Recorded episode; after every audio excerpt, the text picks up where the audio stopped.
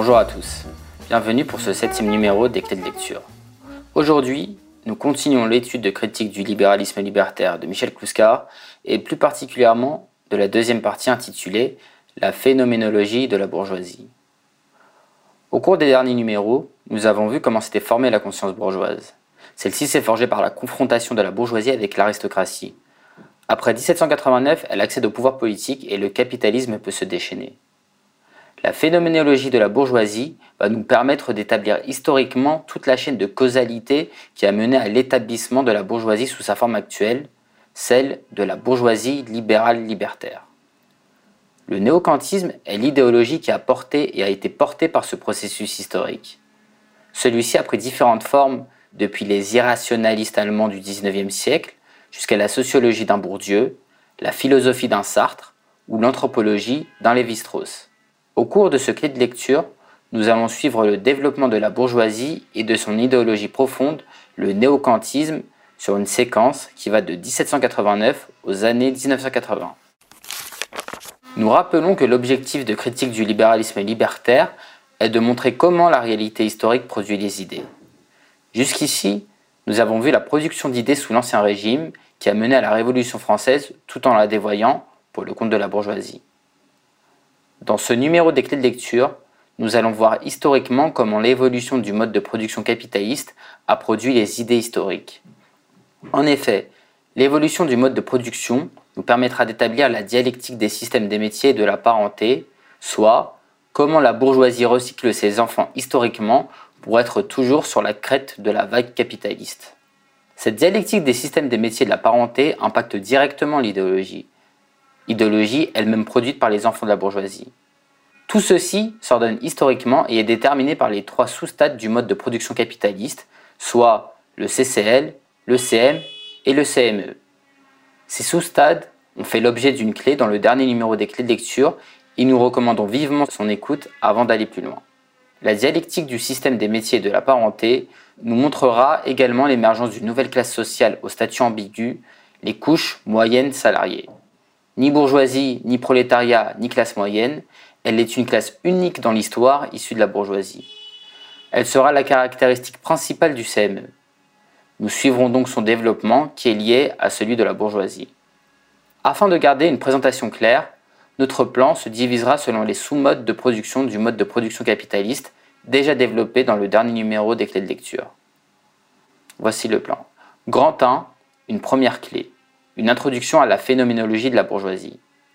Grand 2, le capitalisme concurrentiel libéral ou CCL, qui nous montrera la naissance des couches moyennes.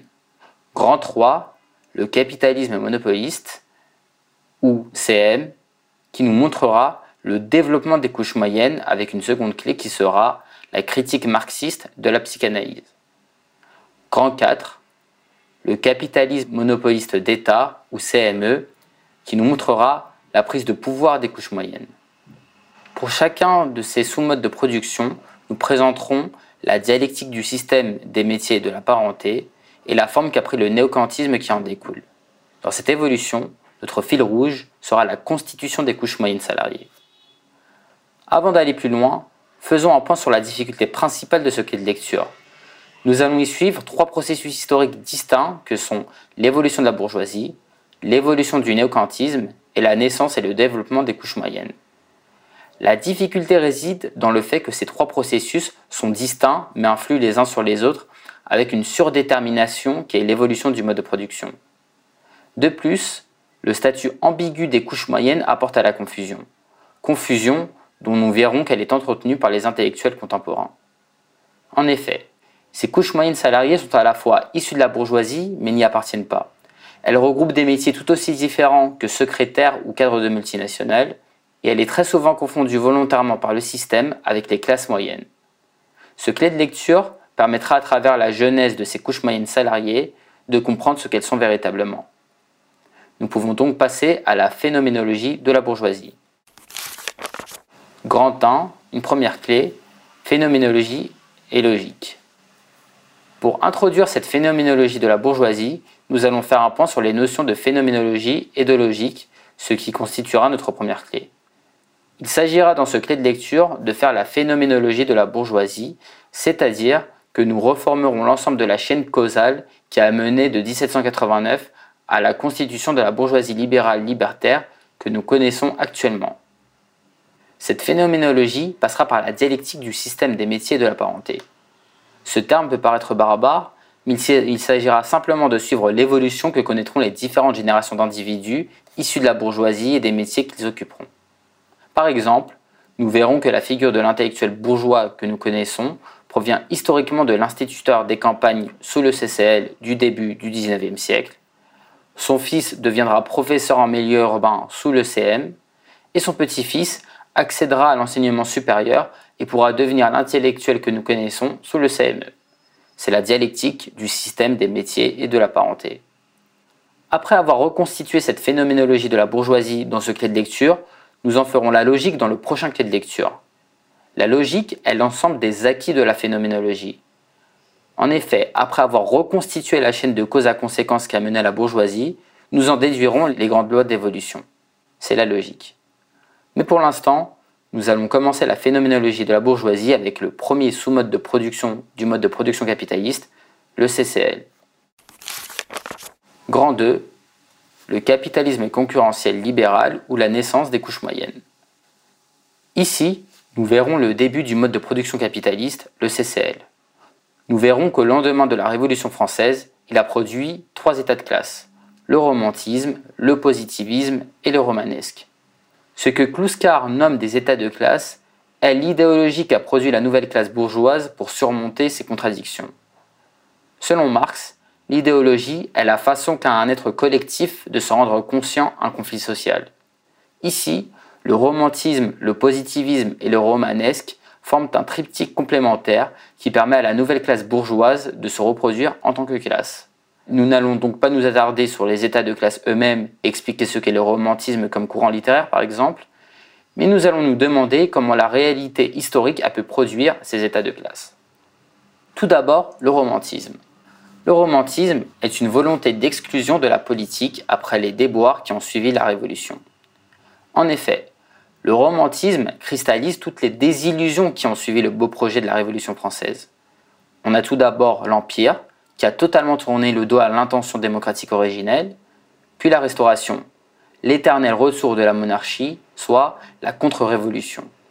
Et enfin, le CCL, la prise de pouvoir totale de la bourgeoisie d'argent. Après tous ces déboires et trahisons du projet de départ, le romantisme est le grand refus de la politique. Ensuite, le positivisme. C'est la gestion du CCL. La liberté serait due à la liberté d'entreprendre. Le positivisme permettra de mettre au travail productif tous les rentiers du foncier.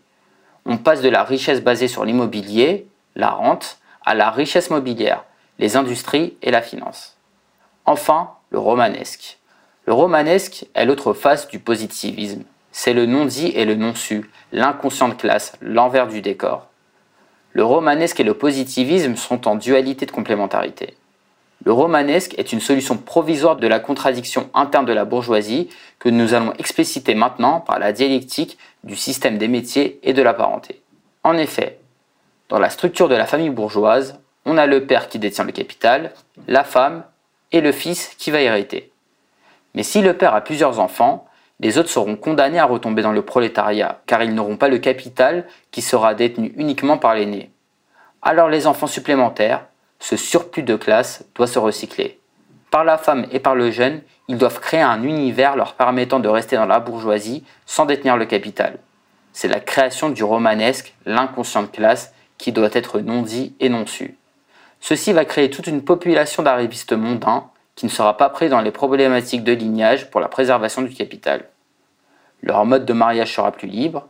L'arrivisme, qui ne peut pas se baser sur le capital, devra se baser sur d'autres compétences, le travail, l'intelligence, la séduction. Ils serviront à homogénéiser la nouvelle classe possédante au pouvoir et à faire le lien entre le capital et le service du capital. Toute la littérature du XIXe siècle fait la sociologie de cette nouvelle classe dans Belle Amie de Maupassant avec le personnage de Georges Duroy, ou dans Illusion perdue de Balzac avec Lucien de Rubempré, on retrouve le profil du courtisan qui veut réussir et qui se sert d'atouts qui n'ont rien à voir avec le capital pour se mouvoir dans cette nouvelle classe sociale en formation et qui marque la naissance des couches moyennes. Pour synthétiser, dans ce sous-mode de production, nous avons donc vu 1. que la bourgeoisie a pris le pouvoir, 2. qu'elle a une contradiction interne appelée le surplus de classe, 3. qu'elle a résolu cette contradiction par la création d'un nouvel univers qui est l'embryon des couches moyennes salariées, et 4. que sa réalité concrète lui a fait produire un triptyque idéologique composé du romantisme, du positivisme et du romanesque, qui sont des formes du néocantisme. Nous allons maintenant passer à un nouveau sous-mode de production, le CM, dont la séquence historique va du milieu du 19e siècle à la fin de la Seconde Guerre mondiale. Grand 3, le capitalisme monopoliste ou le développement des couches moyennes. Nous passons maintenant au capitalisme monopoliste. Ici, nous verrons toutes les dynamiques qui m'ont amené au CME. Comme dit précédemment, la caractéristique majeure du CME est l'émergence d'une nouvelle classe sociale jamais vue dans l'histoire, les couches moyennes salariées. Pour comprendre ce que sont ces couches moyennes salariées, nous allons faire la dialectique du système des métiers et de la parenté pour voir leur développement au sein du CM. Dans cette partie, nous allons voir 1. Comment se sont formées les couches moyennes 2. La dialectique du système des métiers et de la parenté 3. Une critique marxiste de la psychanalyse qui constituera notre deuxième clé. Tout d'abord, comment se sont formées les couches moyennes? Les couches moyennes sont le fruit de deux dynamiques. D'une part, une dynamique montante. Ce sont les enfants du monde de la production qui accèdent aux études et au salariat pour ne pas reproduire la situation de leur père, ouvrier ou paysan. Dans le cas du paysan, ceci fait une différence énorme car le fils devenu employé s'en ira à la ville, ce qui modifiera profondément ses conditions de vie et son système familial. D'autre part, une dynamique descendante. Le surplus de la classe possédante sera recasé dans les professions libérales ou de grands commis de l'État, et ainsi de suite, jusqu'à rencontrer la dynamique montante. Un système de mariage homogénéisera l'ensemble qui fera les couches moyennes, spécificité du CME. On précise que les couches moyennes salariées constituent un glacis qui se définit négativement par rapport aux classes traditionnelles que sont la haute bourgeoisie détentrice du capital, le prolétariat qui a comme particularité de n'avoir que sa force de travail à vendre, et les classes moyennes qui se distinguent très peu du prolétariat en termes de niveau de vie, mais qui sont détenteurs de leurs moyens de production. Tout ce que l'on peut dire des couches moyennes salariées est qu'elles n'appartiennent à aucune de ces trois classes. Et c'est pourquoi on trouve un glacis qui peut aller de la simple secrétaire au cadre d'une multinationale à qui la haute bourgeoisie a remis les clés de la gestion de son capital. D'où l'ambiguïté du terme de bourgeoisie. Si la bourgeoisie comme détentrice du capital est très facilement identifiable, il devient compliqué de la déterminer au sein des couches moyennes salariées. S'il est évident que notre cadre de multinationale peut être considéré comme faisant partie de la bourgeoisie et notre secrétaire non, il est difficile d'établir un critère permettant de tracer une limite claire au sein du classis des couches moyennes salariées. C'est également ainsi que l'on comprend la différence entre les couches moyennes salariées et les classes moyennes. Les classes moyennes représentent les détenteurs de leurs moyens de production, un boulanger par exemple. Il n'est donc pas salarié et n'appartient pas aux couches moyennes salariées. Après avoir vu le grand mouvement qui a créé les couches moyennes salariées, nous allons voir la dialectique du système des métiers de la parenté correspondant. Tout d'abord, la bourgeoisie détient le capital. Puis, le surplus de classe occupe les hauts postes de cadre. Cette caste est vite saturée et doit attaquer la couche d'en dessous et ainsi de suite jusqu'à arriver à des professions quelconques. Ce surplus doit être recyclé. Nous allons maintenant illustrer ces notions de surplus et de recyclage dans l'histoire. Tout d'abord, une solution provisoire d'évacuation du surplus de classe a été trouvée grâce aux colonies. Le colonialisme a permis d'absorber le surplus de la bourgeoisie. Les conditions de l'extension coloniale étaient la formation d'une élite permettant d'encadrer les indigènes. Prêtrise, armée, administration, création d'entreprises par exemple. Puis, la décolonisation a été un reflux massif de ce surplus en métropole, par exemple les pieds noirs. Reflux qui a coïncidé avec la phase d'ascendance du CME. On peut d'ailleurs y trouver un lien de cause à effet. On peut remarquer que c'est également une explication de la montée du nationalisme corse. Les Corses étant traditionnellement affectés à la direction des colonies, la stratégie de l'État français était de vider la Corse de ses élites en leur donnant des postes dans les colonies. Après la décolonisation, l'élite corse est revenue en Corse et a prêché le nationalisme. Ensuite, le surplus alimente les couches moyennes salariées. Après les indépendances successives dans la deuxième moitié du XXe siècle, le développement du secteur tertiaire permettra d'absorber le surplus ainsi que le reflux issu des colonies. Pour avoir une description plus détaillée de la sociologie de ces métiers, on pourra se référer à La bête sauvage, un autre ouvrage de Michel Couscard. Ces métiers sont tout aussi différents que agence de voyage, aiguilleur du ciel ou ingénieur technicien cadre. Mais les surplus vont continuer à s'accumuler. Le bourgeois ne veut pas tomber dans la classe ouvrière, alors il se trouvera artiste. Il occupera des quartiers dédiés comme Saint-Germain-des-Prés, qui deviendront lieu de la marginalité, lieu où tous les rejetés seront accueillis. Artistes, étudiants, grisettes, fuyards de la Révolution d'octobre, etc. Ils souhaiteront tous s'en aller. L'artiste veut réussir et pourra devenir animateur, l'étudiant veut son diplôme et pourra devenir intellectuel ou manager. Ce lieu de la marginalité va s'étoffer par le surplus qui ne cesse de s'accumuler, alors elle deviendra assistée. Pour éviter tout problème, on lui donnera le chômage. Maintenant, nous allons nous intéresser plus particulièrement à l'intellectuel médiatique et à l'artiste, deux figures régulatrices du système libéral. Si l'on suit le parcours de l'intellectuel selon la dialectique du système des métiers de la parenté, on voit qu'il passe de l'intellectuel en tant que métier à un statut de classe. En effet, l'instituteur en milieu rural a son fils qui devient professeur en milieu urbain. Et son fils accède à l'enseignement supérieur et devient profession libérale, avocat, médecin, cadre par exemple. Du projet kantien des trois critiques, on retrouve dans ce parcours la réduction de l'universalité de la science à l'efficacité technologique et de la morale au moralisme de classe. De même, l'artiste, qui est initialement un rejeton de la bourgeoisie, dit dans son art ce qu'il est, le malaise bourgeois. Et il peut dénoncer le non-dit de classe, le romanesque. Mais, tout comme l'instituteur, il reste un bourgeois. Il sera récupéré par le libéralisme pour en faire un animateur qui va proposer les modèles de consommation pour les besoins du marché du désir. Par la dialectique du système des métiers de la parenté, on a pu voir comment les deux professions qui devaient garantir la contestation du système ont en fait été du début à la fin les piliers du système jusqu'à leur totale récupération en fin de parcours sous le mode du manager et de l'animateur. En fin de parcours, le romanesque devient archaïque. Le système s'assume totalement. Le freudo-marxisme pour la consommation libidinale et la libre entreprise totale pour la production. Ce qui était de l'ordre de l'intrigue bourgeoise dans les romans du XIXe siècle devient carriérisme.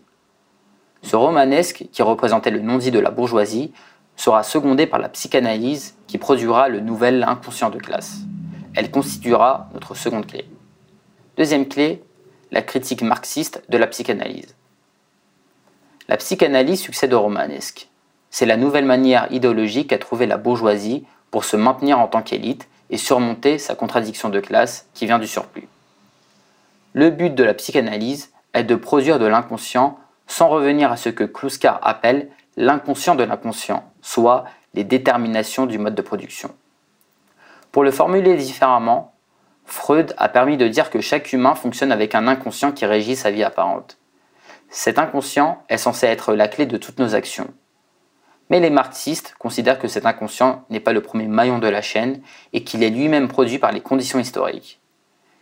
Il faut qu'il y ait eu une certaine évolution historique qui nous amène à la société de Freud pour que lui-même puisse établir qu'il existe un inconscient. Cette évolution historique est ce que Kluskar nomme l'inconscient de l'inconscient. Nous pouvons maintenant voir comment le libéralisme récupère l'inconscient freudien à son compte. En effet, le système relationnel du libéralisme doit être affirmé, mais sans savoir que c'est le libéralisme. Celui-ci fonctionne quasiment en vase clos. Il a créé son propre relationnel, son propre univers, mais les couches moyennes doivent oublier le mode de production, d'où la psychanalyse. Tout comme le romanesque cachait le non-dit de la réalité du mode de production du CCL, la psychanalyse servira à cacher la réalité du CM et du CME. Elle produira un inconscient qui déterminera la pulsion sexuelle comme déterminante du comportement du sujet. Ce ne sont plus les rapports de production historiques qui déterminent le sujet, mais des pulsions sexuelles non historiques. Et ça tombe bien, car en période du marché du désir, le libéralisme a tout intérêt à justifier ce pulsionnel, d'où le côté libertaire. C'est ainsi que le freudo-marxisme habilitera la pulsion sexuelle comme nouvelle émancipation des peuples à la place de la lutte des classes. En effet, le DIP fonctionne comme un interdit transcendantal qu'il faudrait transgresser. Il serait comme la table de la loi tombée du ciel. Or, le DIP est déterminé par le mode de production. Il prétend dorénavant l'avoir créé, mais en réalité, il en est la conséquence. C'est l'inconscient de l'inconscient. Pour synthétiser sur le CM, les couches moyennes se développent à vitesse grand V. La dialectique du système des métiers de la parenté nous montre qu'elles sont notamment alimentées par les enfants de la bourgeoisie. Ces mêmes enfants de la bourgeoisie produiront les figures qui permettront de résoudre idéologiquement les contradictions de la bourgeoisie avec notamment l'artiste et l'intellectuel. L'intellectuel produira la psychanalyse qui succède au romanesque comme moyen de résolution de ces contradictions. Nous pouvons maintenant passer à notre prochain sous-mode de production, le CME. Grand 4. Le capitalisme monopoliste d'État ou la prise de pouvoir des couches moyennes. Après avoir vu toute la dynamique qui a amené au CME, nous allons maintenant voir le résultat de cette dynamique. Si le processus historique de formation des couches moyennes salariées s'étend depuis le 19e siècle, sa prise de pouvoir effective se fera en mai 68, le 14 juillet des couches moyennes. Nous allons donc voir 1. Le parcours de l'animateur et du manager, les deux nouvelles figures issues des couches moyennes. 2. Le culturo-mondain ou la production des modèles de consommation. 3.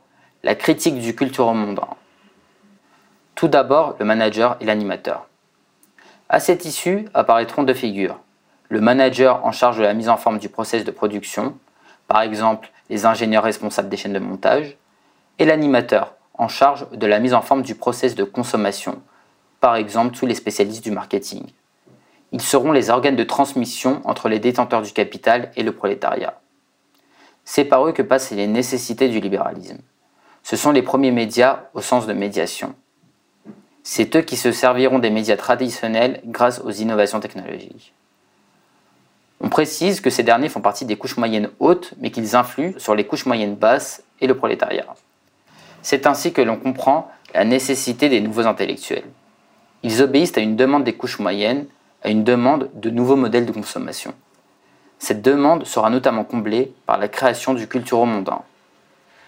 Nous allons introduire cette notion de Michel Kluskar par sa définition.